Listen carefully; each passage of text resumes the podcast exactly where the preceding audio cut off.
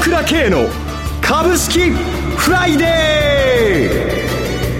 ーこの番組はアセットマネジメント朝倉の提供でお送りします。皆さんおはようございます。岡本留美子です。朝倉慶の株式フライデー今日も株式投資で重要となる注目ポイントを取り上げてまいります。早速、アセットマネジメント朝倉代表取締役経済アナリストの朝倉慶さんと番組を進めてまいります。朝倉さんおはようございます。おはようございます。今朝もよろしくお願いします。よろしくお願いします。一週間振り返っていきますと、ニューヨークダウ日経平均株価は3日続落しましたが、為替が海外で円安が進み、1ドル103円に乗せ、今103円66銭近辺で推移しています。5月22日以来6ヶ月半ぶりの安値をつけてまいりました。この1週間振り返って朝倉さんいかがご覧になっていますか？そうですね、本当に今の為替が驚きましたね、今日はね。はい。こういうふうに来て、えこの為替がいきなり円安方向で、ユーロ円に関しては、今年のもう安値ですよね、はい、142円50銭台入っちゃいまして、103円の66銭でしょ、えもうあと10銭もないですよね、今年の安値までね。5月につけた年初来安値が1ドル103円74銭ですからね、視野に入ってきましたね。本当ですね。はい、これは株って為替巻き戻してなんていうふうに言われてましたけど、とんでもないことになってきちゃいましたね。まず為替の方がどんどんどんどん円安方向に動いてきましたね。はい。もともとやっぱり円安に行きたくて行きたくてしょうがないからですね。はあ、えー、基本的にいろんな材料があるんだけれども、はい、まあ株も上に行きたくてしょうがないんですよ。為替も円安になりたくてしょうがないんです。だから、いろんな材料はあるんだけれども、何かのきっかけにこういうふうに円安に動いてくるわけですよね。はい、株も同じであって、きっかけで、えー、まあ今日いろいろお話してますけれども、えまた高値を取ってくるんですね。この動きは普遍ということですよね。はい。それでは一旦 CM です。株式投資に答えがある。株高だからといって必ず設けられる保証はない。だからこそプロの情報が欲しい。そんな時に朝倉慶。経済予測のプロ朝倉慶の情報はアセットマネジメント朝倉のウェブサイトで日々無料でリアルタイム配信中。迷ったら朝倉慶。キーワード朝倉慶で検索を。アセットマネジメント朝倉は、証券取引、金銭有価証券の予託貸付行為は行っておりません。また、情報提供する金融商品のお取引では、相場変動などにより損失を生じる恐れがあります。取引説明書、契約締結前交付書面などを十分にお読みいただき、ご理解の上お取引ください。金融商品仲介業者登録、関東財務局長、金中第605号。朝倉さん、残り11営業日となりましたが、年末に向けてのポイントをお聞かせください。そうですね、まあ、あの先週もお話ししましたけれども、はい、もう年末年始高ですよね、基本的に。はい、ですから、ここに来て、えー、ちょっと日経平均もたついてますけれども、えー、まあ、いいチャンスかなと、バーゲンセールじゃないかなと思ってていいんじゃないでしょうかね、基本的には。その分岐点となるポイントというのは、どのようにお考えでしょうか？そうですね、えー、昨日ですか、はい、ニーサを12月の26日から実質始めるという報道があったんですけれども、日経新聞の方でですね、はい、えー、今までニーサに関しては来年頭から1月6日からと言われていたのが、受け渡し日ベースですね、いわゆる、はい、えー、12月の26日からの売り買いに関しては、受け渡し日ベースでは来年渡しになりますので、えー、ここからですね、やっていいよと、ニーサが始まるよということが報道されましたよね。はい。えー、それから日本の株の場合は、あの、本当に税金対策ということで今、あ終わった人、それからこれから先考える人もいると思うんですけども、これも12月25日までですよね。証券優遇税制の終了ですね。そうですね。はい、10%から20%になりますので、はい、えー、ある程度儲かっている方は一旦売って、買い戻すということをやらないと節電にならないわけですよね。はい。えー、そういう意味では、11月に個人投資家が2兆円というもう史上最大の売り越しということで、11月にやっぱり税金を捉えて売っていたということもあると思うんですけれどもね。はい。これらの、これは日本特有の売り要因。ですね。はい。これはどう考えたって、儲かってる人は売った方が得なんだから、一旦税金考えれば。はい、この売り要因が25日から26日、ここの1日で劇的に変わるわけですよね。もう26日になったら売る必要はないわけだ。はい。え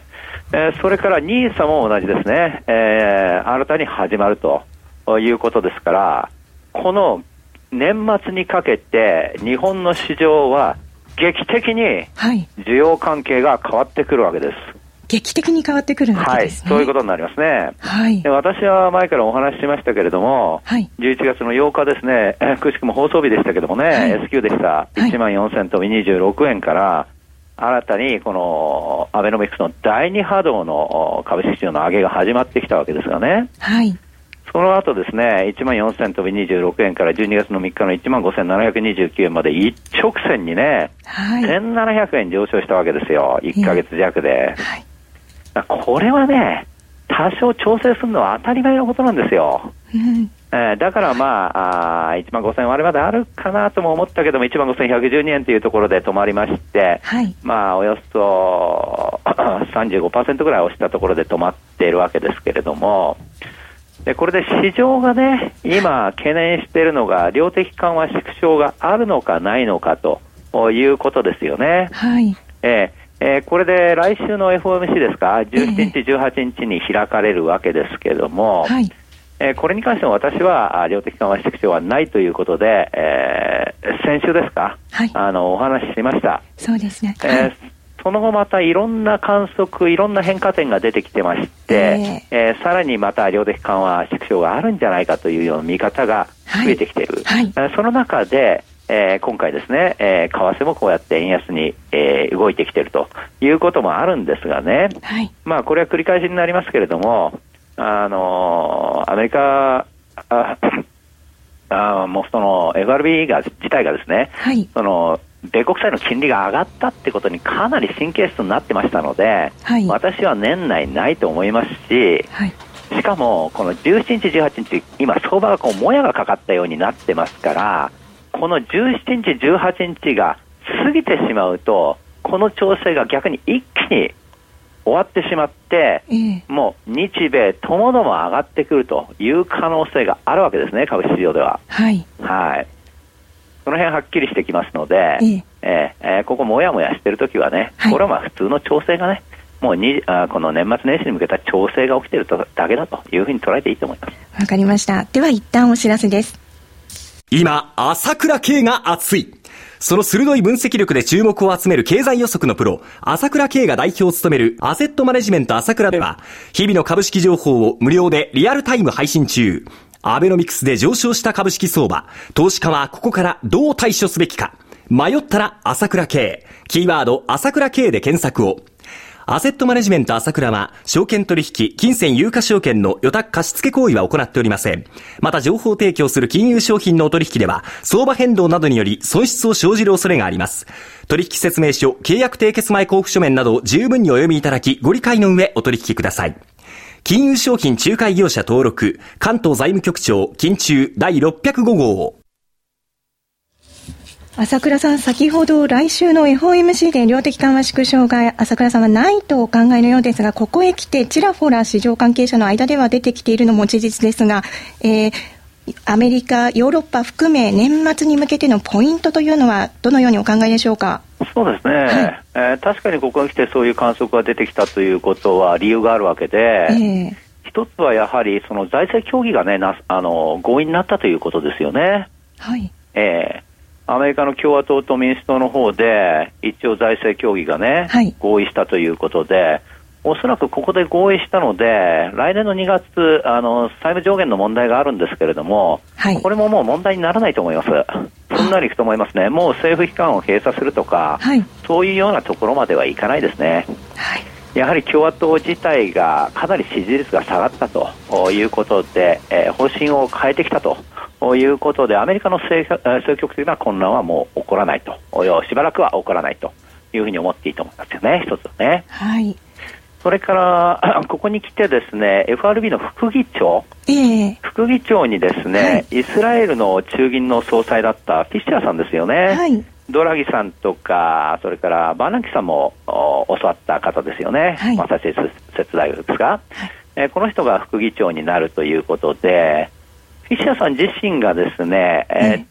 ー、まあ、インタビューなんかに答えて、量的緩和縮小についてですね、早く始めた方がいいだろうと。いう考えの持ち主なんですね。はい、えー、だからその辺も相まってですね、量的緩和縮小があるんではないかなというような観測がここに来て出てきたということなんですが、あ私はこれに関しては繰り返しになりますけど、はい、先週言ったようにないというふうに思っているということですよね。はい。で朝倉さんが先週お話ししてくださったポルカルールも通過しましたね。そうですね。えー、あのボルカルールもですね、えー、もう結局はもう2010年からやっててね、はい、ここに来てやっとまとまったような話でも、しかも2015年からですよ、はい、執行するということでしょ？えーえー、もうこのことはもうほとんど金融機関を織り込んでいてですね、はい、これもそれほど大きな脅威にはならないということですよね。はい、えー、でまあ、今週のニュースですと、特に GM ですか、これがですね、もう一切アメリカ政府の株も売却したよということになったわけですけれども、こう見てくるとですね、GM の株も売却しました。AIG の株もすべて売却しました。フレディ・マック、ファニー・メイの方も、あとちょっと2000億くらい残ってるだけで、アメリカ、リーマンショック後、かなりのこの資金を投入してですね、助けたわけですけれども、もうそういったことも片付きつつあるわけですよね。はい。えー、それから一方、欧州の方に目を向けてもですね、私注目したニュースはギリシャの失業率なんですけれども、はい、ギリシャの若者の失業率がね、8月は60.6%だったんですよ。はい。それが9月は51.9%まで、はい、かなり良くなってるんですよね。激減してるわけですね。激減してます。はい、えー、それから、まあ、スペイン、それからイタリア、はい、これの金利ですね、国債の金利も一時4%割までありましたんで、はい、これリーマンショック前まで、えー、戻ってきたということなんで、ええ、やはりかなり正常化が進んでるわけだ。アメリカ、ヨーロッパも経済の正常化が進んでいるということなんですね。そういう意味ではですね、あの経済の方好調ですし、あんま心配する必要ないということですね。お金はたんとばらまいたわけだ。特に日本は毎月7兆5000億ずつもね、はい、まだまだ印刷してるんですから、はい、それで相場は完全にウェイク波動の中でちょっとうろうろうろうろしていることが今なんですから、はい、全くあ気にする必要なく、えー、強気でいった方がいいでしょうということですよね。わかりました。朝倉さん、今朝もありがとうございました。お話は、アセットマネジメント朝倉代表取締役経済アナリストの朝倉圭さんでした。ここでお知らせです。私、朝倉圭が代表を務めますアセットマネジメント朝倉は、この度、楽天証券とも提携しました。今後、SBI 証券、楽天証券への口座開設業務を行っていきます。私どものホームページから両証券会社の口座を作っていただくと、週2回無料で銘柄情報と提供するサービスがあります。ぜひご利用ください。それでは今日は週末金曜日、頑張っていきましょ